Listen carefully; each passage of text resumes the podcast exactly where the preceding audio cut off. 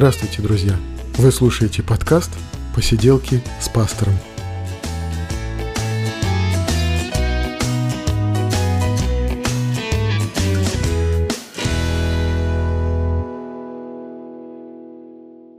Привет, друзья! Это 86-й выпуск подкаста «Посиделки с пастором», и мы говорим о христианстве, о его истории, мы говорим о Священном Писании, мы говорим о том, что интересно, и вот мы закончили беседы по истории христианства, и сегодня мы снова возвращаемся к формату обычных таких повседневных подкастов о христианстве.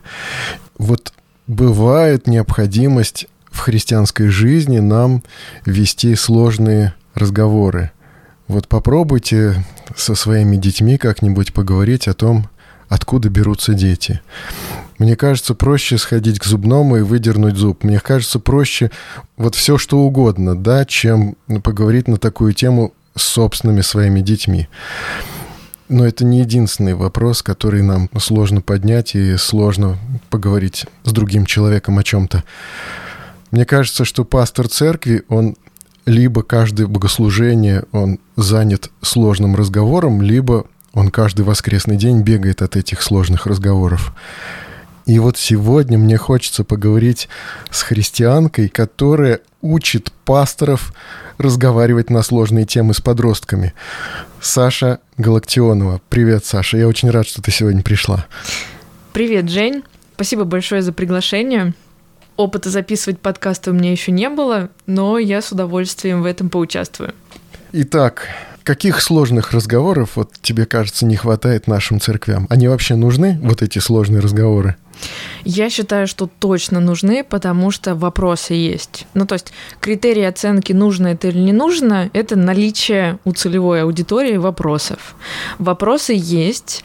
У меня есть подборка на 10 листах А4 вопросов от подростков каждый раз, когда я показываю их служителям, мне говорят, Саш, ну ты работаешь с трудными подростками, поэтому вот вопросы таких категорий. У наших замечательных церковных подростков, да, никаких таких проблем и никаких таких интересов нет. Что ты, разве наши замечательные церковные подростки интересуются ЛГБТ-сообществом, вопросом самоубийства, разве они страдают депрессией, да, да или там да. думают, как встречаться с человеком противоположного пола, разве это их интересует все? Нет, они же приходят в церковь для того, чтобы поклоняться Христу и славить Бога, да? Точно, точно. И в их жизни ничего, ну, как бы, в принципе, нету. Единственное святое — это вот молиться и поклоняться. А, Библию еще читать, да. Ну да. Но это, кстати, отдельная тема. Я встретил у тебя в блоге в твоем вот этот вот вопрос, почему подростки не читают Библию, и там конкретные шаги вообще, как решить эту проблему. Да, конкретные шаги и конкретные примеры.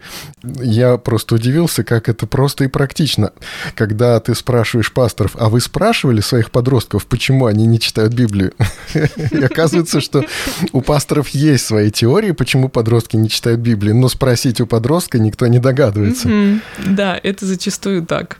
И я удивился, что настолько просто, да, есть конкретные вопросы, которые можно задать, можно анонимно провести этот опрос, и э, люди, люди отвечают, да, и, и дальше с этим можно работать. На самом деле подросткам очень э, важна безопасная среда для общения. Им важно, чтобы они могли задать вопрос или дать какой-то ответ, и при этом не получили, как я говорю, Библии по башке. Угу. И поэтому собирать вопросы или ответы анонимно, это вот вообще самая та форма, которая очень хорошо заходит. Тем более, что пастор все равно знает, кто чего ответил, да? Да, если церковь небольшая, то, конечно, да, все прозрачно. Да, да, да. Да, давай начнем действительно э, со сложных тем. Вот, ну, просто некоторые примеры вот этих сложных тем в общении с подростками. Да, вот просто, что, что их волнует, может быть, что их волнует, но они стесняются спросить, ведь такое есть прежде всего, да? Когда конечно, конечно. спрашиваешь у подростка, какие у тебя проблемы, да, особенно если такой вопрос задает пастор, да, да нет никаких проблем, нет проблем.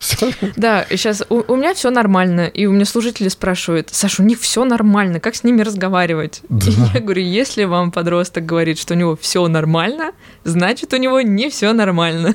Да, Потому да. что когда у него реально все нормально, он рассказывает детали, он рассказывает какие-то вещи, какие-то ситуации. Ну и, собственно, если говорить, э, какие сложные темы, да, я даже некоторые темы отношу к табуированным темам. Да. То есть это не просто сложно, а некоторые служители считают, что это недопустимо, например, в церкви вообще говорить на такие темы.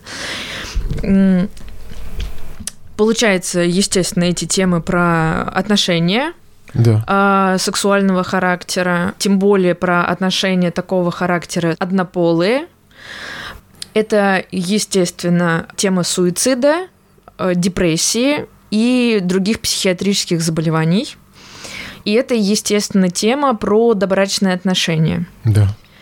А есть еще темы всегда актуальные про зависимость от гаджетов и вообще, в принципе, зависимость. Ну и интернет, музыка. Да, или да. Это то, что еще молодежь 90-х переживала, но на самом деле она никаких решений-то не выдала, кроме да, того, что да. все просто прекратить, уйти, убежать. Да. А, ну, а это не решает, не решает проблему да. и уходит там в другие зависимости, например. Ну и потом сейчас мы в нашем времени нереалистично даже запретить. Ну, то есть да, невозможно да. что-то сделать, чтобы реально они туда не лезли. Вот. И остается и вот эта вот тема, мне кажется, самая табуированная про насилие. Про физическое насилие, сексуальное насилие и духовное насилие. Да, да. Это проблема очень серьезная, потому что сам подросток часто оказывается ведь жертвой, да, угу. и, и будучи жертвой, тем не менее, он стоически не рассказывает об этом. Конечно, конечно, потому что признаться, что ты что-то не понял или не хочешь или не согласен, опять же, тут мое выражение, тебя стукнут Библией по башке. Я, mm. я знаю это на своем примере, и когда по башке получаешь Библию, это не очень приятно. Ну да, ну и Действительно, мне кажется, что как раз общение с подростком, оно осложняется тем, что подросток э, задает вот этот свой вопрос «почему?», да? Угу. Там, вот это запрещено. А почему? Ну, потому что в Библии это запрещено. Угу. А почему в Библии это запрещено? Ну, потому что это плохо и оскверняет тебя. А почему? Угу. И вот тут уже у пастора теряется терпение всякое, хотя на самом деле чаще всего оно на предыдущих этапах уже теряется, да, но, по крайней мере, здесь, да, хотя это очень даже нормально спросить, почему что-либо запрещено в Библии. Ведь на самом деле библейские запреты, они вполне разумны. Угу.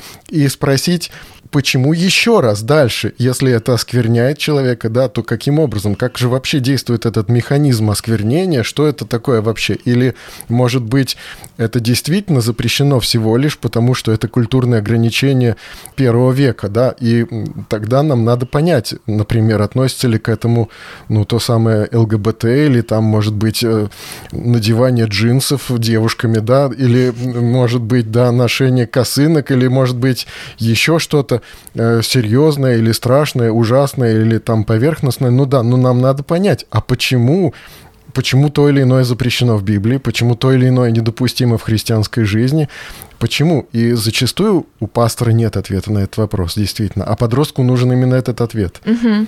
У меня многие подростки спрашивают, почему именно, да, Бог так сделал. Да. А дальше второй вопрос идет, а точно ли это еще актуально?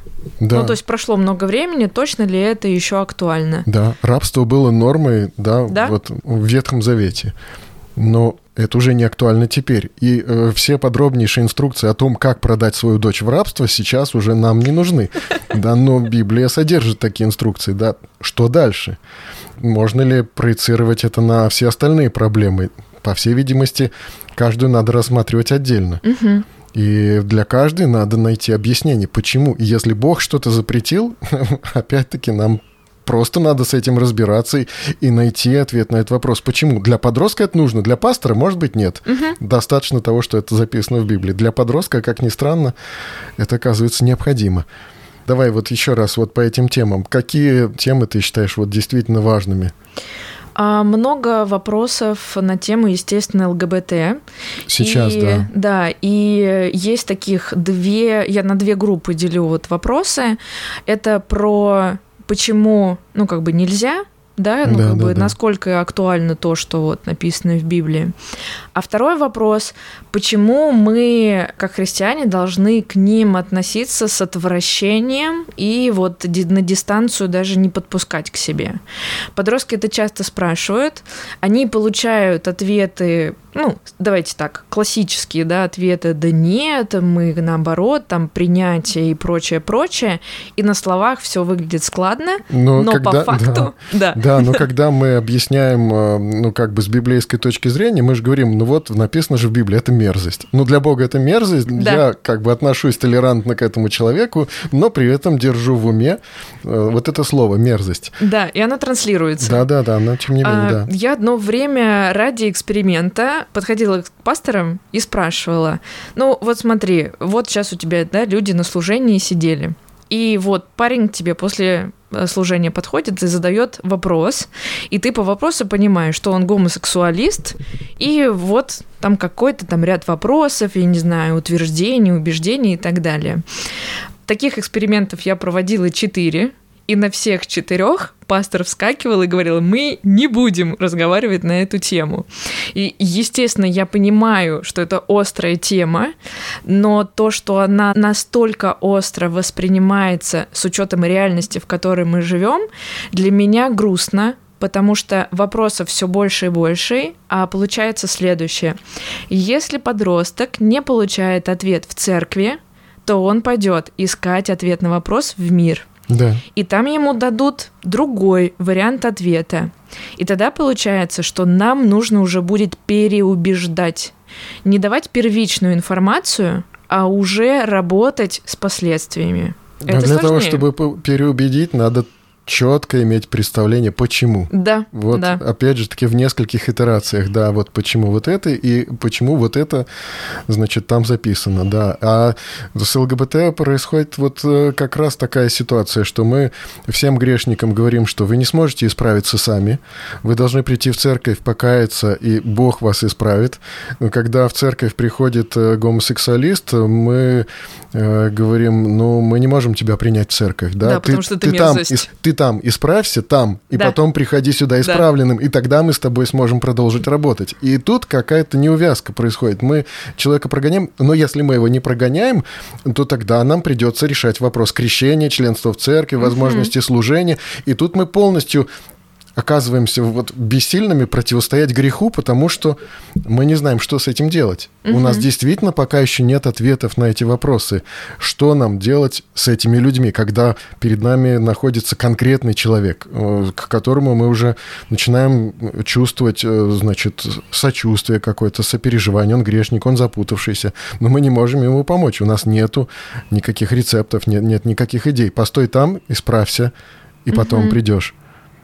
Я на одном э, канале в Телеграме читала команда, я так, ну, насколько я поняла, э, служители, которые работают с этими запросами, они начали вести Телеграм-канал, и мне понравилось, как они в одном э, посте написали, что, ребят, ЛГБТ, да, и вот этот спектр грехов, он на самом деле, ну, такой же просто очередной сексуальный грех, как блуд, как порнография и там многое другое. Если посмотреть отрывки Писания, он реально стоит в перечислении.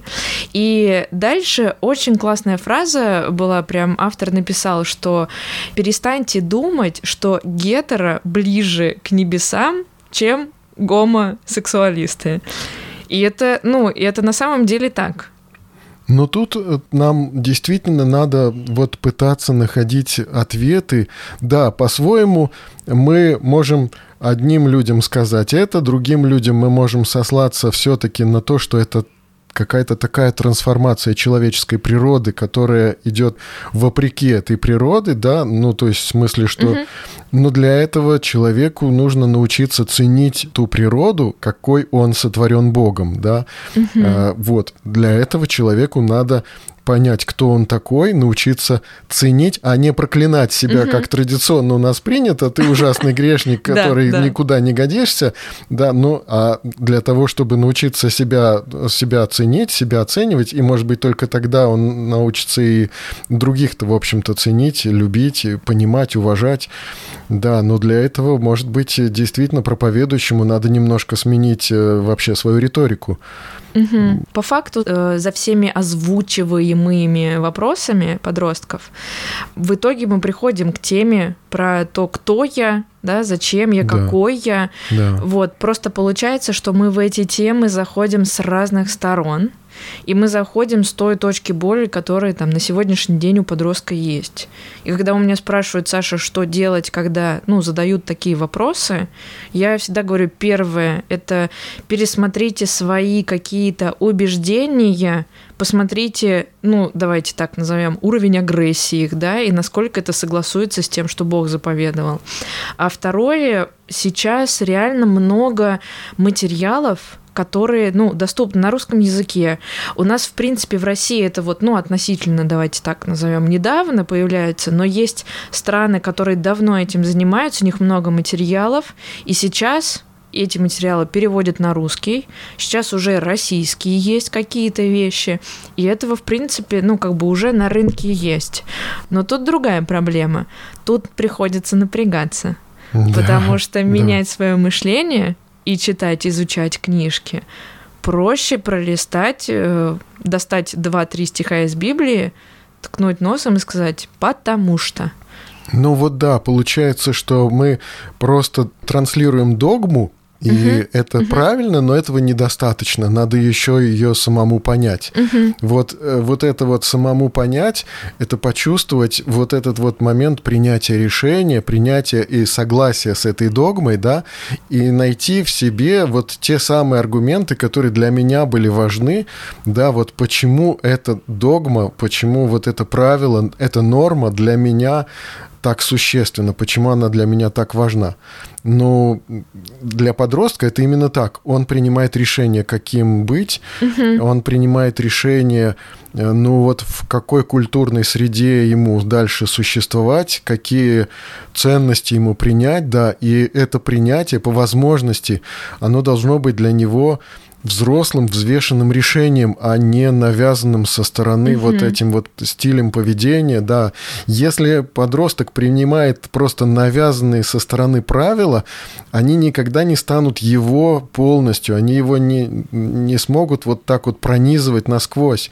Они будут для него чем-то вроде одежды. Вот э, я их надеваю на себя и выгляжу вот соответствующим образом. Потом я их сниму и буду совсем-совсем другим. Угу. И потому что мне не объяснили, что это часть меня самого, потому что я сам этого не принял как часть себя самого, как свои ценности, которые составляют мой культурный мир вообще.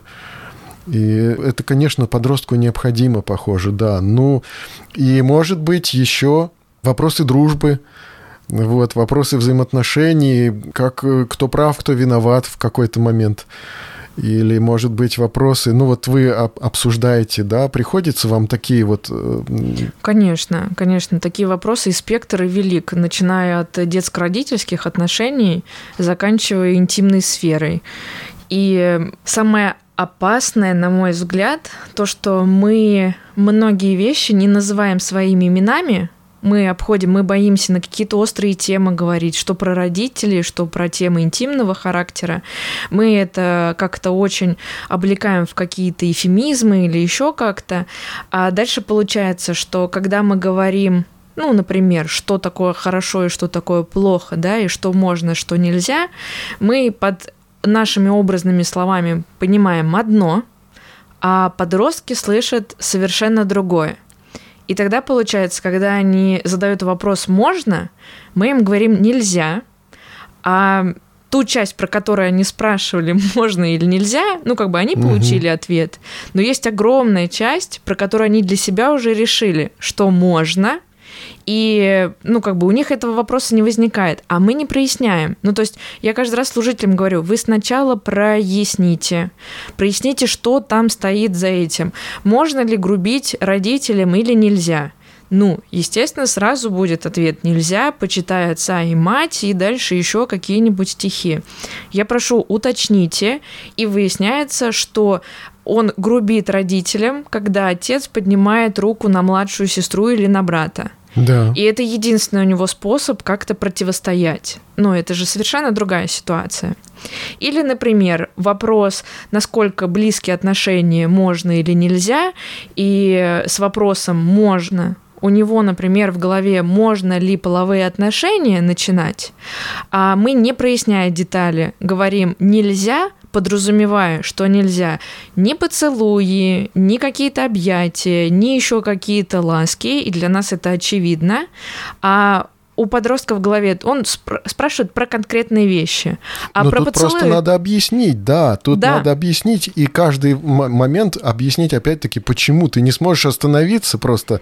Вот, это э, поведет тебя дальше, потому что ты не сможешь э, себя контролировать, и ты не сможешь э, сохранить и достоинство того, в кого ты влюблен, может быть.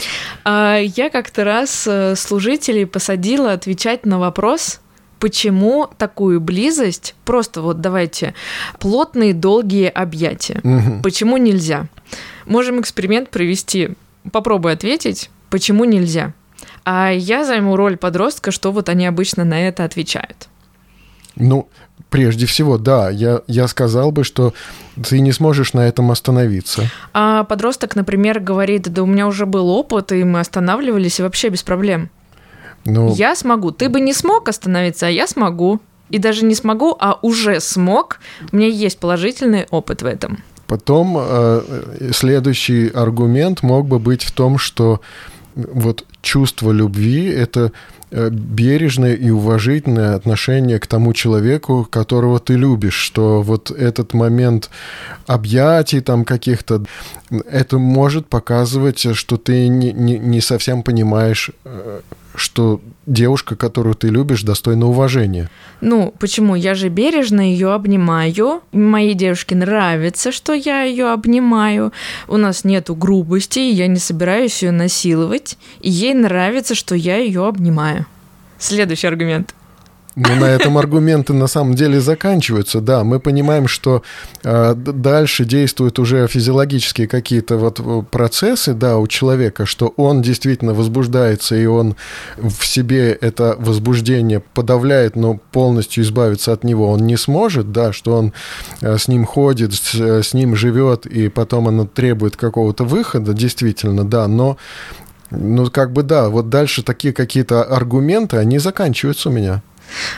Одну служительницу я чуть до истерики не довела. Да. Мы, мы с ней были знакомы, у нас хорошие отношения, вот, и она попросила меня, ну вот давай протестируй меня, вот. Мгм. И, эм, ну, она очень долго держалась, и вообще как бы класс. Мы сидели в Додо Пицце, вот, нас очень внимательно слушали окружающие, вот, это был, конечно, интересный такой опыт, Да. вот, и у нее много было аргументов, но на каждый аргумент по факту я ей говорила то, что подростки и так говорят. То есть я Ну не, да. не что-то придумывала, вот, а таких же разговоров, ну, много. А что тут такого, да? Да, ну, как а бы, да, ну, на самом да, деле да. все эти аргументы это перефразированное, Да, вот это вот. да. А что тут такого? И дальше по факту получилось, что остановилась она на аргументации, что это зависимые отношения, ну, то есть эмоционально зависимые, а это больно, это сложно. Вот. И на мой аргумент, соответственно, у нас нету никаких созависимых отношений, ну, как бы вот э, она сдалась. И мы дальше с ней придумывали, если мы вот говорим про созависимые, да, там отношения, там или еще что-то, вот какие-то вот эти вот эмоциональные привязки, мы начали с ней, ну, как бы генерить как можно отвечать, вот. И мы, например, вот именно в этой ситуации придумали дать конкретный пример. Ну, то есть мы разбирали, Мгм. например, девочку-подростка, и я предложила вариант, что если объяснить, ну, давай, например, Катя зовут девочку, Кать, ну смотри, да, отношения как бы классные, но вот представь ситуацию. Ты э, со школы возвращаешься, у тебя планы быстренько сделать уроки, быстренько помочь там по дому, что мама тебя просила, и все, вечер у тебя свободный, ты сядешь за свой сериальчик, ты достанешь какую-нибудь игру, напишешь подружке, и у тебя вечер распланирован, ты его прям ждешь. Вот, по дороге, может быть, даже чипсы себе купила на вечер. А дальше, пока ты идешь, тебе приходит сообщение от твоего парня, мнение, там, я не знаю, ну что-то он тебе написал такое, что тебе неприятно. Ну, сто процентов уже были такие ситуации, и этот спектр она понимает. И дальше тебе это неприятно, и ты приходишь домой, ты злишься, мама у тебя спрашивает, как дела, ты ей вкинула нормально, Угу. Мама на это психует, начинает кричать на тебя, ты кричишь ей в ответ, ты начинаешь психовать, закрываешься в комнате, уроки делать не можешь, потому что тебя все раздражает. Мама стучится в комнату, говорит, не забудь убрать вот это, ты психуешь еще больше. В итоге ты весь вечер сидишь, злишься, а, уроки не сделаны, по быту какие-то задачи не сделаны, и твой прекрасный вечер с сериальчиком улетает в тартарары. И вот тогда подростки начинают понимать, в чем разница. И тогда, когда мы говорим про какие-то конкретные вещи, ну, а такие же ситуации есть. Ну, то есть, если подросток в отношениях, да даже если он не в отношениях, все сериалы, мультики, там, которые они смотрят, или у них на глазах происходит ситуация в школе, они видят, для них это не что-то нонсенс. Да, друзья, церковные подростки тоже смотрят сериалы и мультики, слушают да! музыку. Да. У нас, кстати, есть одна замечательная Оксана. Она вела курс «Что смотрит молодежь», и мы разбирали сериалы, которые смотрят подростки, и это тоже это очень интересная целая вселенная. Это типа как Гигзона делает, да? Вот это. А, так вот, это и она. Ага, да, да. Куропаткина. Куропаткина, да. Да, это вот та самая Оксана. Мы с ней сделали курс вместе, вот, и... Нет, вру, не вместе мы сделали, она просто от меня проводила. Интересно, да. Так, и, ну вот это было про то, как девочку что-то раздражило, и дальше она это раздражение понесла и перенесла на все свои дела, которые должна была в этот вечер сделать. Угу. И, и в результате а, все перечеркнуто вот этим раздражением.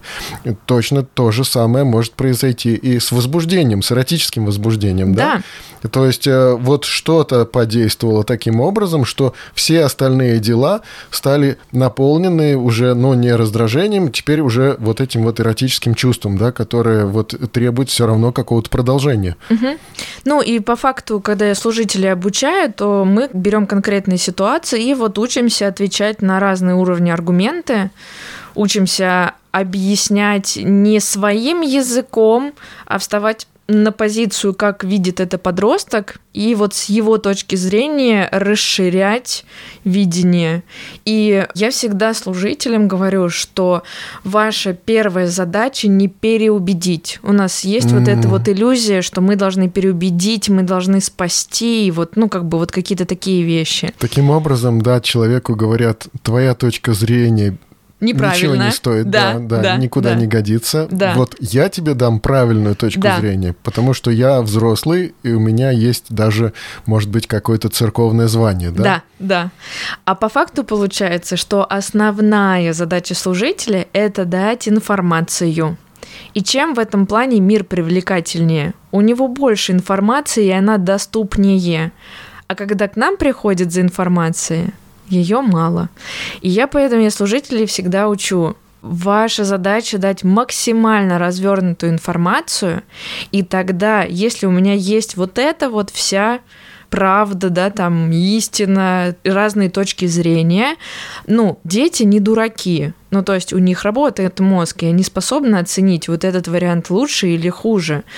Чем больше дашь им информацию разностороннюю, тем больше шансов, что он сделает какой-то разумный выбор. Ну тогда служитель должен быть на стороне подростка. Во что бы то ни стало, всегда и в любом случае на стороне подростка. Да? Он должен быть настолько на стороне подростка, чтобы сам подросток понял, что этот служитель на моей стороне, он да. за меня. Но это сложная задача. Да, то есть вот в этом противостоянии как раз подросток часто чувствует, что они действительно на разных сторонах баррикады находятся. Да, да и... они вынуждены защищаться, обороняться, или лучше напасть сразу и не дождаться, пока на тебя нападут. Это да. А на одном из уроков э, мы взяли, я раскладываю принятие, ну вот, вот тему принятия, я раскладываю в схеме, и я объясняю, у нас у многих служителях принятие равно одобрение – Угу. А это на самом деле ну, да. не так. Да, да, да, да. Это да. в разных плоскостях. Вообще эти понятия лежат в разных плоскостях.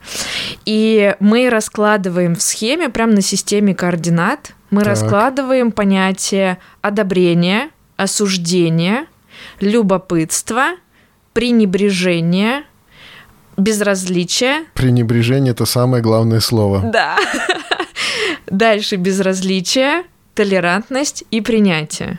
И когда мы это в координатной плоскости раскладываем, видна разница, что такое принятие и как можно транслировать принятие, при этом осуждая или пренебрегая, но при этом подросток... То есть я пытаюсь каждый раз объяснить, вам не нужно соглашаться, но вам нужно транслировать это принятие. Угу. И тогда получается, что мы как это, я говорю про э, с точки зрения это полномочий.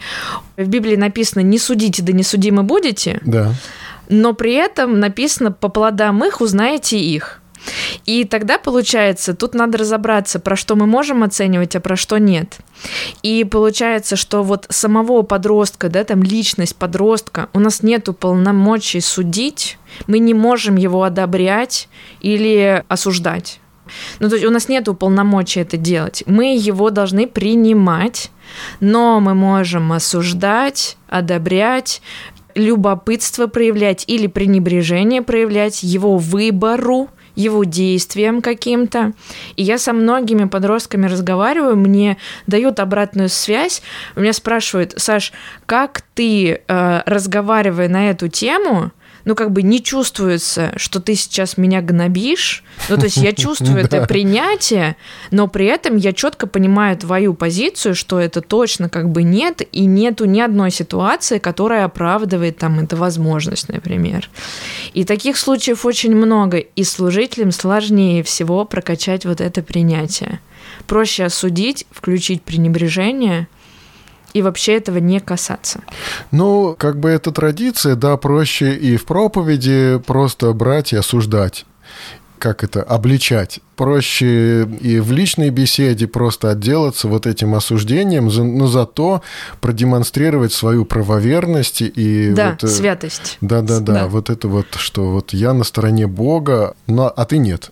Но зато я. И еще есть аргументы, что я правильно как служитель, да, так делаю, потому что вот в Библии есть место, иные страхом спасаются. Mm-hmm. Вот, поэтому нужно напугать подростка до вот жутиков, чтобы ему это не захотелось. Но тут есть обратный эффект. А, это вызывает интерес.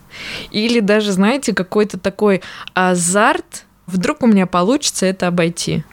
Ну, это чревато еще и тем, что пугая подростка до жути, да, вот э, подросток может просто понять, что да, я, пожалуй, не справлюсь с христианской жизнью и нечего и заморачиваться. Да, да. Потому что э, все как-то слишком сложно, страшно. И если, значит, Бог такой, то, пожалуй, я просто выключу веру у себя в голове, да, и буду существовать как нормальный да. человек. А, у меня был год в жизни, когда я для себя принимала такое решение. То есть я прям уперлась вот в эти требования к христианской жизни. И я помню, у меня был год в раздумьях, что либо я там бросаю свой образ жизни, да. Ты была и... членом Центральной Московской церкви. Да.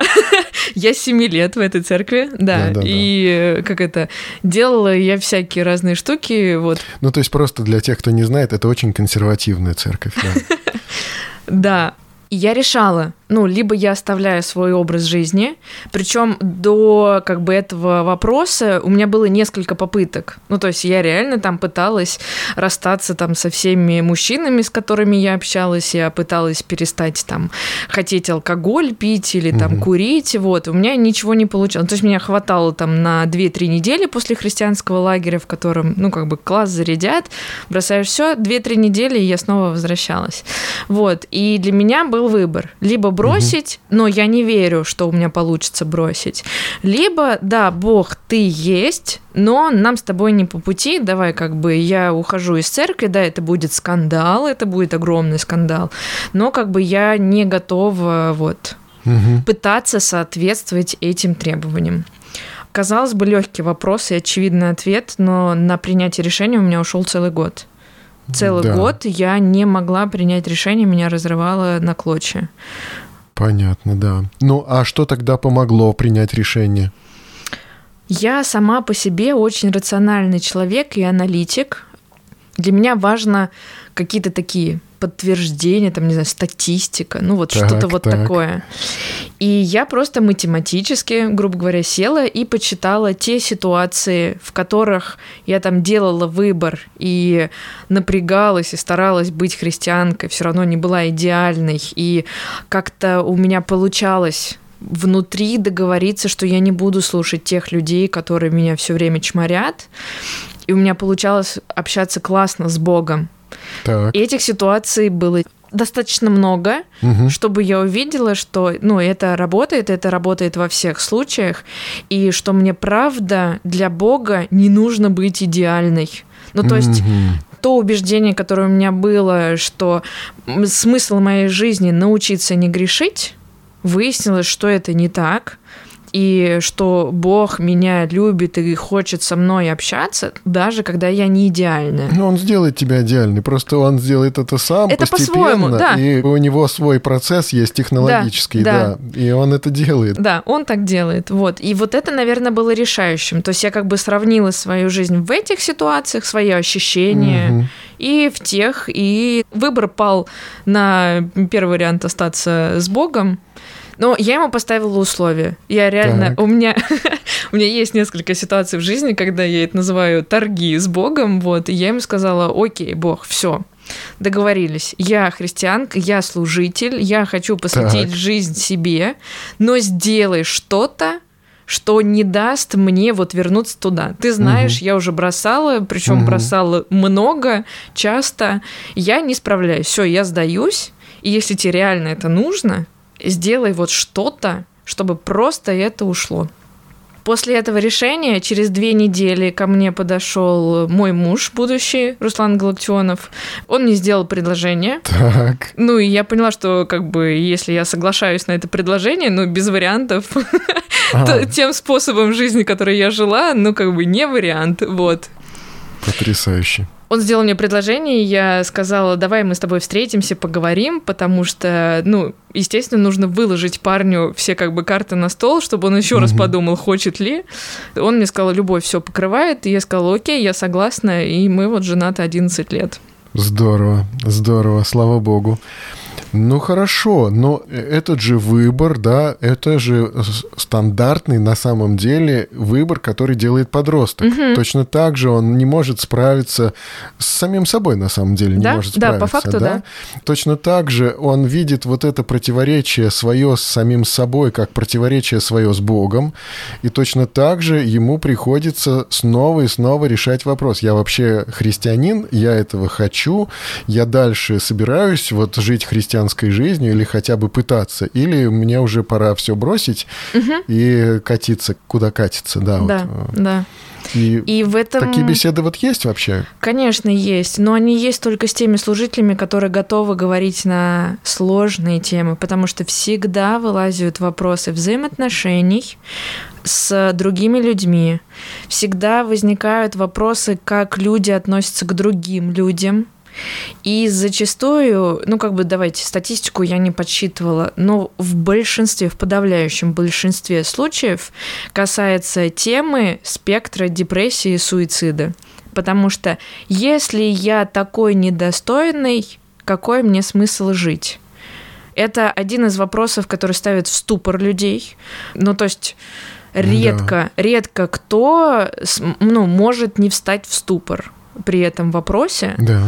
Он страшный, реально страшный, и сразу страшные картины в голове крутятся. То есть эти картины, эти вопросы возникают перед детьми, которые ходят в церковь. Да. Это вопросы, которые приходится решать христианским подросткам, э, внешне благополучным, э, не имеющим внешне каких-то грехов, которые не курят, не ругаются матом, да, которые вот вполне себе вот благополучные подростки, они решают вот эти проблемы в себе внутри.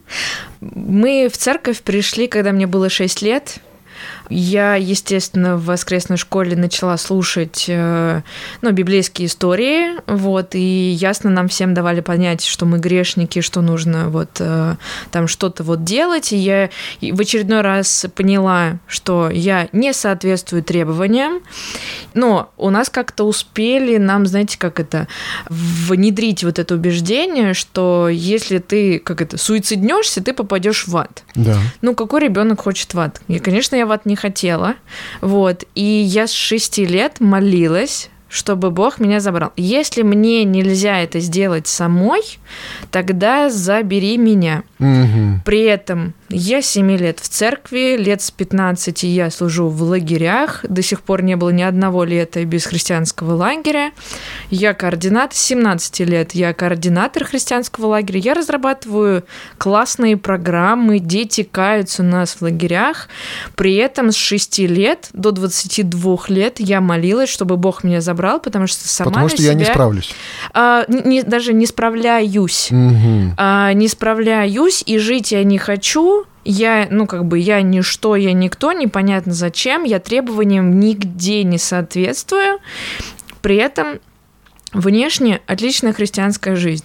Кто меня вот так с детства знает или юность вот знает мою Мгм. в активном вот служении в то время, не верят что Мгм. я там жила, и иногда до сих пор я борюсь с суицидальными мыслями, не верят, что какие-то были вот такие поиски вообще вопросы, ну, потому что масочку мы хорошо научились надевать. Да, ну, друзья, поэтому, когда вы общаетесь с благополучным, успешным христианином, не факт, что этот христианин не переживает депрессию в этот момент, а вы можете этого не знать. Слушай, давай мы поговорим с тобой как-то в следующий раз отдельно и вот полностью посвятим встречу депрессии. Да, вообще с Мне очень хочется поговорить про депрессию. Я считаю, что это а, актуальнейшая тема, Да. но о ней надо говорить час, вот как минимум, а Да. может быть и больше, потому что это отдельная, очень большая и серьезная тема, важная для нас.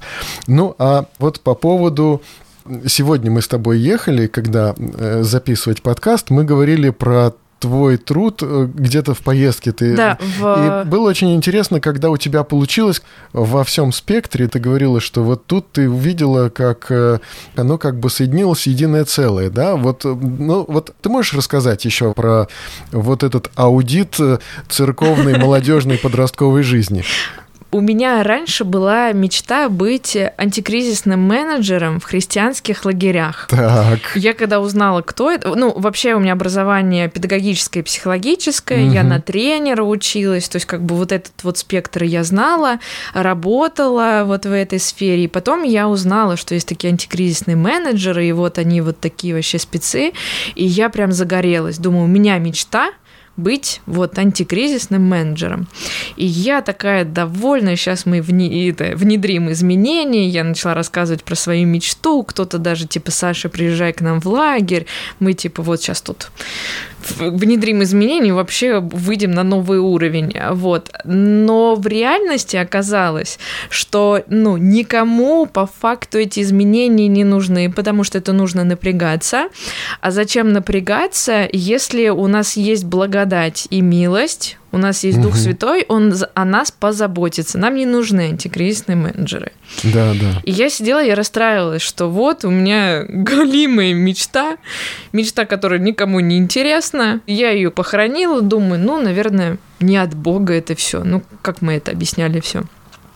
Ну, и при этом моя работа заключается либо в персональном общении с людьми, помощь им в изменении убеждений, там, перестроении жизни, найти у себя внутри ответы какие-то, сформулировать даже вопросы. Я работаю с командами, и там задачи сплочения, там задачи решения конфликтов, выстраивания коммуникаций. Я работаю с руководителями, которым помогаю увидеть всю картину, да, всю систему в целом и вот, ну, найти какие-то угу. вещи, про которые нужно в первую очередь работать. И я это делала в разных проектах, вот, совершенно с разными людьми и с верующими по большей части, ну и светские проекты также у меня были. Так.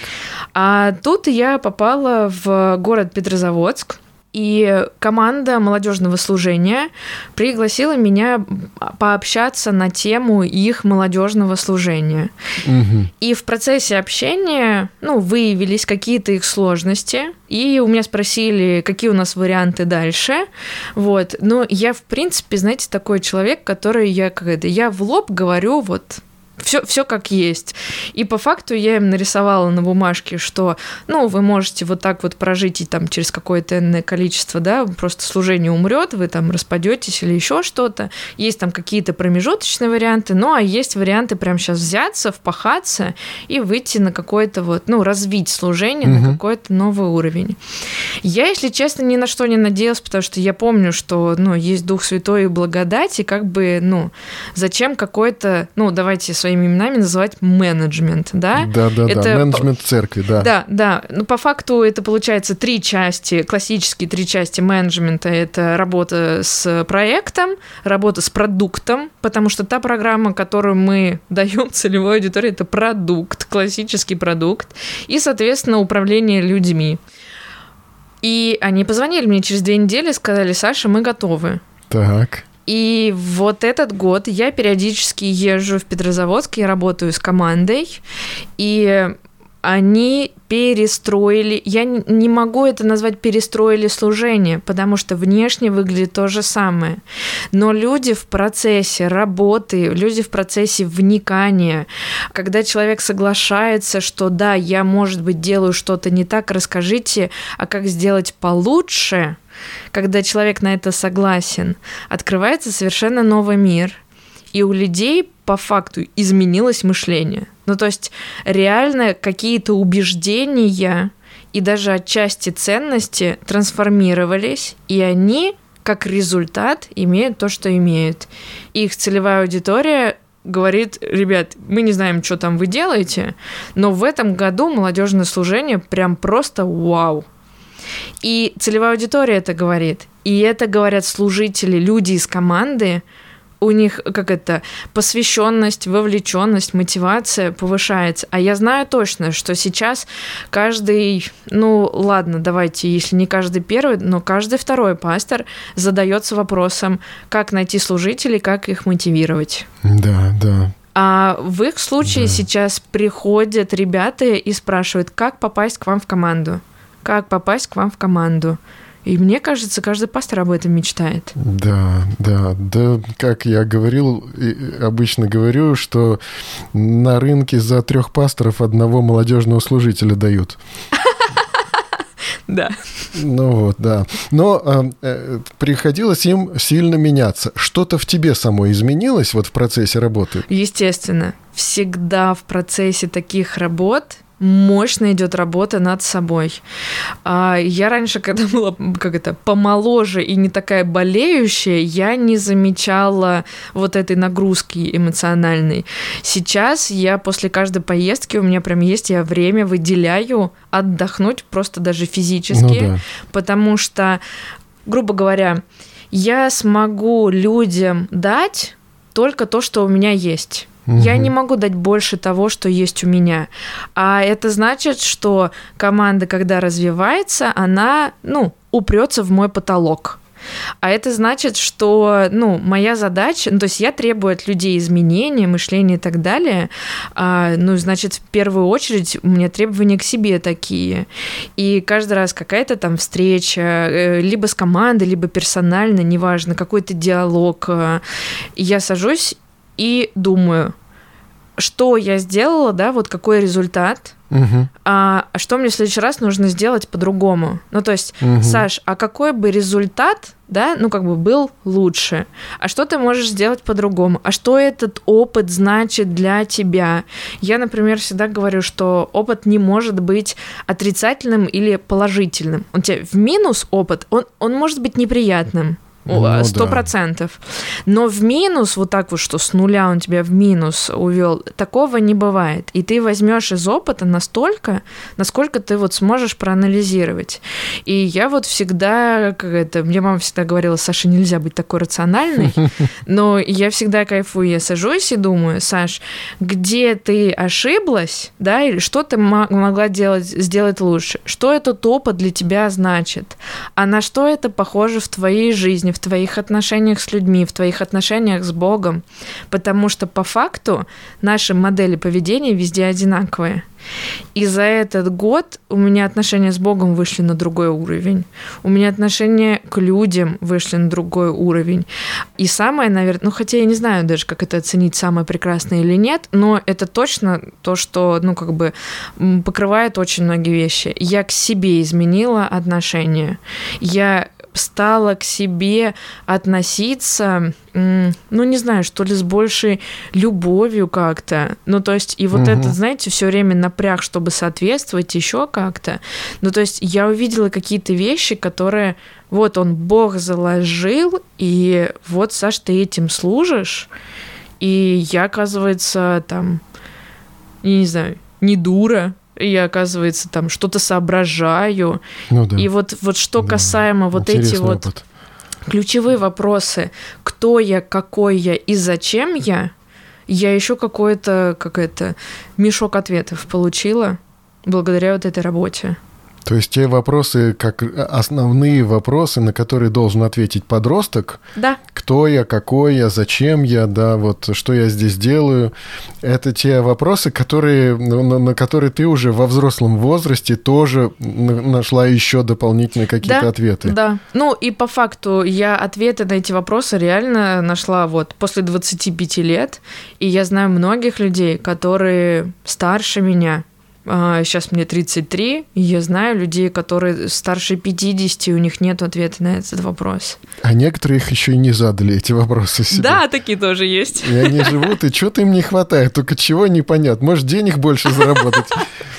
У меня иногда служители, ну, когда я э, рассказываю, как с подростками общаться, у меня некоторые служители Слушай, Саш, мы эти материалы стали, как это, использовать в работе с командой, потому что Да-да-да-да-да. наше ощущение, что у нас команда это подростки. Да, церковный говорю, да. совет, да, да, да. Да, бывают э, 40-летние подростки, Мгм, 30, да, 50. абсолютно. Да.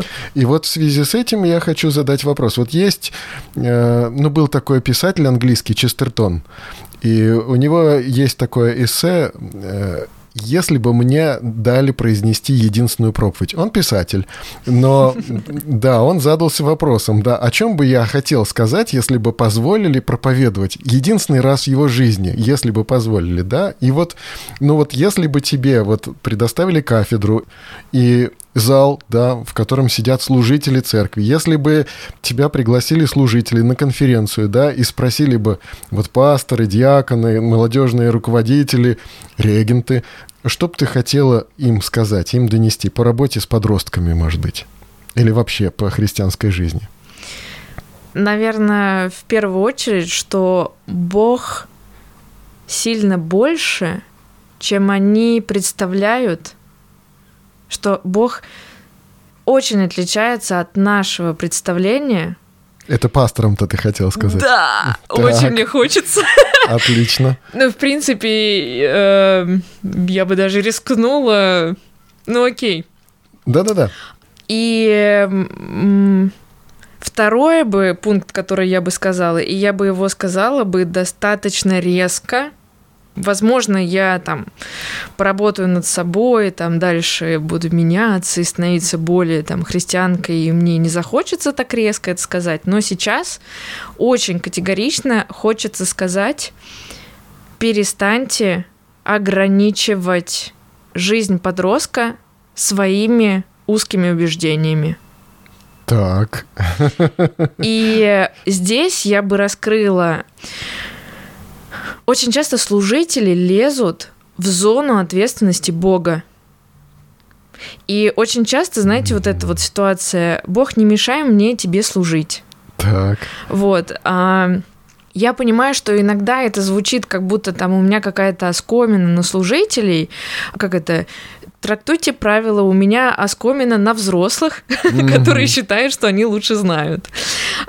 И когда мы настойчиво транслируем, настойчиво заставляем другого человека думать так, как думаем мы, мы фактически, ну, мы навешиваем какие-то свои модели, а они ограничены. Ну, то есть в любом случае никого нету из нас, кто супер проработанный и вернулся вот к этому изначальному образу и подобию, да, вот, и изначально к тому дизайну, который Бог заложил. Мы все ранены, мы все дырявые, я называю дырочки в голове, у нас у каждого свои. Ну, не надо дублировать наши дырочки в головах у других. Ну тогда ты пастора просто ставишь э, в такое положение, когда он вообще тогда думает, а что же я тогда вообще-то должен делать, да?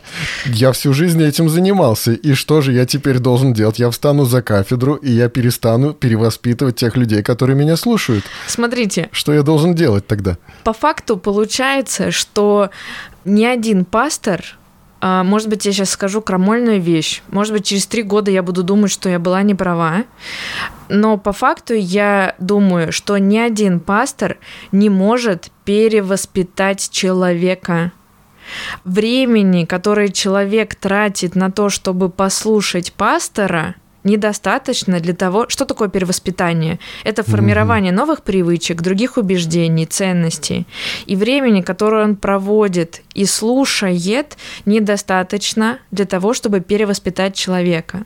Пастор может ответить на вопросы, пастор может вдохновить, угу. пастор может объяснить, как понимать Писание, Бога, какие-то ситуации и так далее. Вот мне кажется, задача па пастор может быть тем человеком, которому прийти там, с вопросом. Или пастор может быть тем человеком, с которым я э, откровенно могу поговорить, и при этом я не могу с другими людьми поговорить там, на какие-то угу. темы.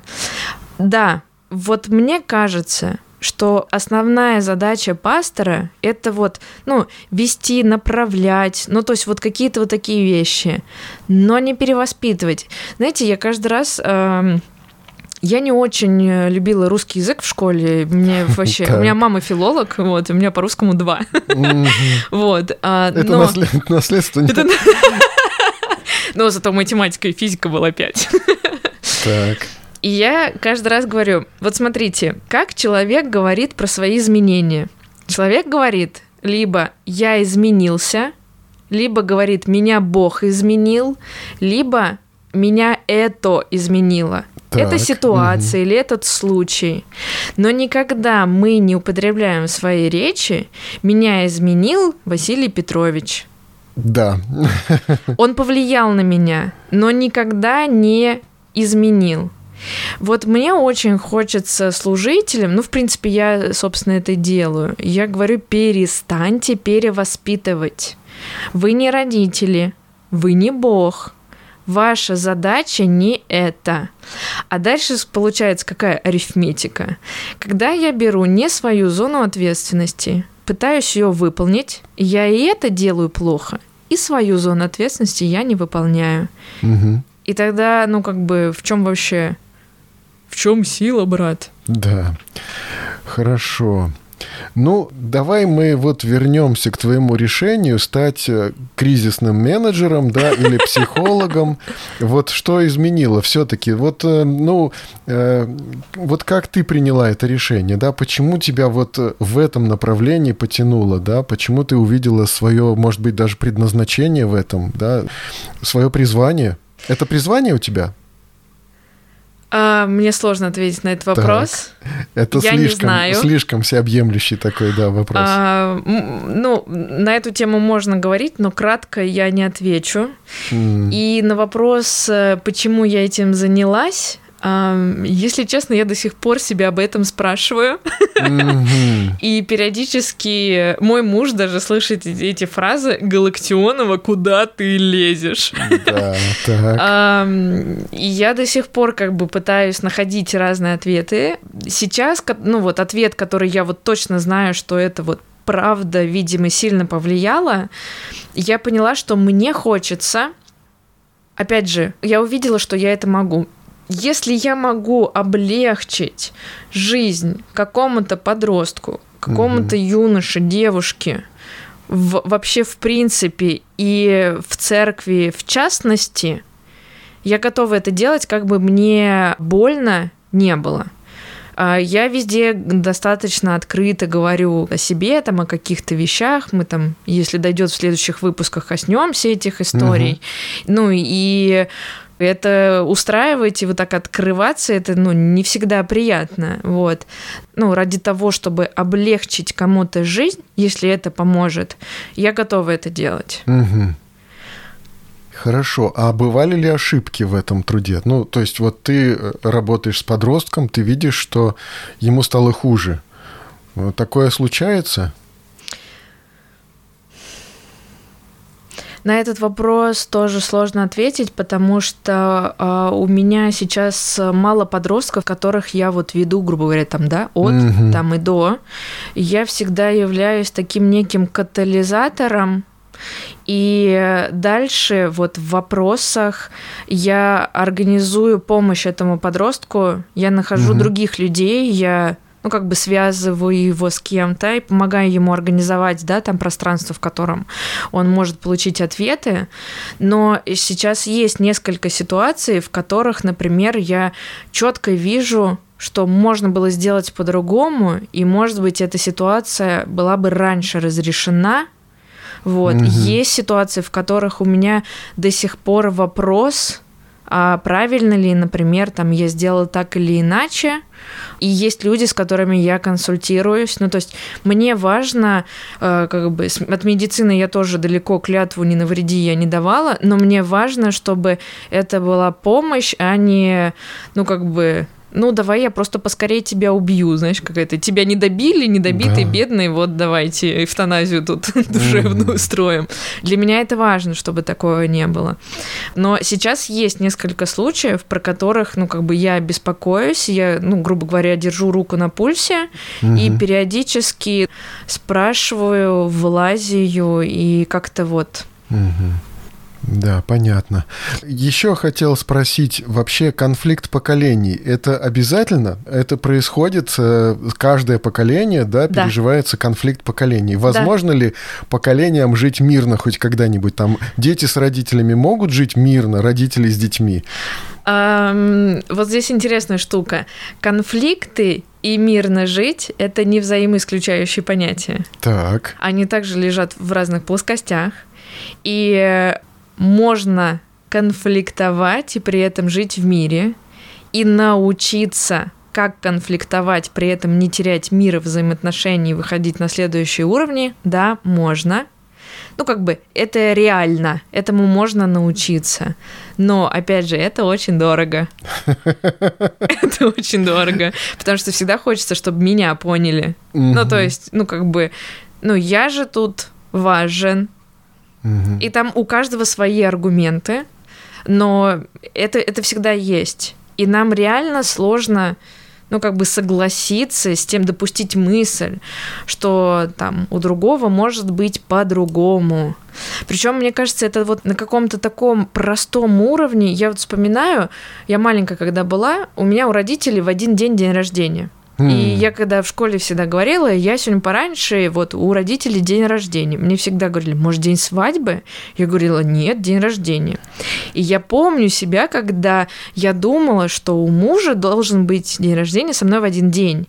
И ребят, которые попадали с таким же днем рождения, я смотрела и думала, не дай бог, это будет мой муж. Ну, то есть я вот всячески как-то вот избегала этого, потому что я это воспринимала как догму. Ну, то есть у меня в семье так, по-другому не может ну, быть. Да. Вот у нас в жизни очень много тем, в которых мы думаем, что, ну, вот так у всех. И взять как-то допустить, что может по-другому быть, это страшно. Да, это надо перевоспитываться. Самому, да. Да. да. Да, это очень все интересно. Очень интересно. Ну что ж, я надеюсь, мы с тобой запишем еще несколько выпусков, и я надеюсь, что мы сможем поговорить о важных вещах, вот действительно о депрессии, действительно об отношении к ЛГБТ-сообществу. Может, нас закидают помидорами, а может, там кирпичами. Да, но может быть, еще вот какие-то подростковые темы. И я думаю, что, э, знаешь, даже слушатель не подросток, он в себе, может быть, начинает чувствовать подростка и, и понимать, что это да, это то, что мне не досказали там 30 лет назад, или там то, на что я не нашел ответы тогда, и это продолжает сидеть во мне и беспокоить меня там до сих пор. Поэтому мне кажется, что это важно не только подросткам, да, может быть, услышать. Это сто процентов для меня на самом деле был большой шок, когда, ну вот я начала, я года, наверное, три вот назад как-то вот в эту степь пошла. Ко мне служители подходят и говорят, Саш, мы пришли послушать, как нам с подростками работать, а в итоге мы получили ответы на свои вопросы, и для меня это был прям, ну, поначалу прям реально удивление. Да, ну, ну, для меня это нормально, потому что я как бы уже смирился с тем, что я остаюсь подростком в свои 48 лет, да, ну, то есть, да, так что, ну, для меня это нормально. Я тоже подросток. Вот. Хорошо, спасибо тебе огромное, что ты сюда приехала. Да, спасибо тебе огромное, что мы могли начать эту беседу и что, я надеюсь, мы ее продолжим. Друзья, с нами была Саша Галактионова, и она говорит о сложных вещах проще вырвать зуб, значит, сходить, но иногда надо поговорить о чем-то, о том, о чем говорить не хочется, страшно, больно и стыдно, да, но об этом иногда тоже очень важно говорить. Спасибо тебе, Саша. Пожалуйста, и вам спасибо за приглашение. И на этом до свидания, друзья, и до следующих встреч.